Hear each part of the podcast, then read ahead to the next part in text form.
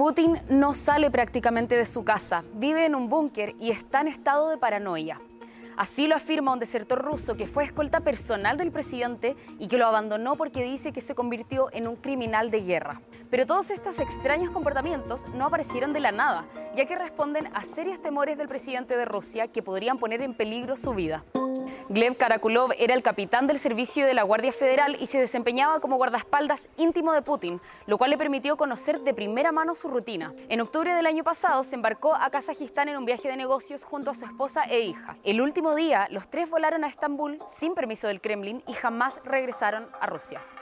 Ahora, el Dossier Center reveló extractos de las entrevistas que realizó Karakulov cuando anunció su deserción que incluyen declaraciones como es hora de poner fin a esta guerra y dejar de guardar silencio.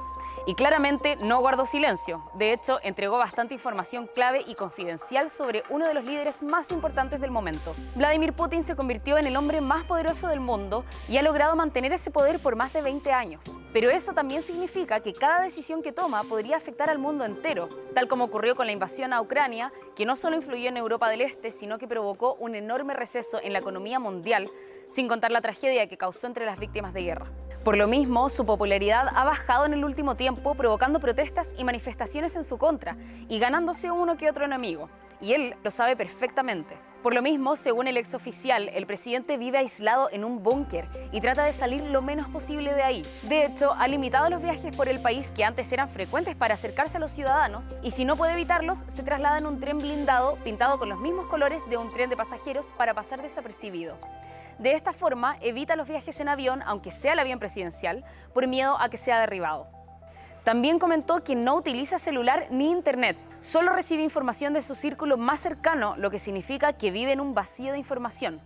Según sus declaraciones, la paranoia de Putin comenzó incluso antes de la guerra, con el brote de la pandemia, ya que tiene un miedo mortal a contagiarse de coronavirus. Por esta razón, cualquier persona que trabaje cerca de él debe realizar un riguroso protocolo. El desertor explicó lo siguiente.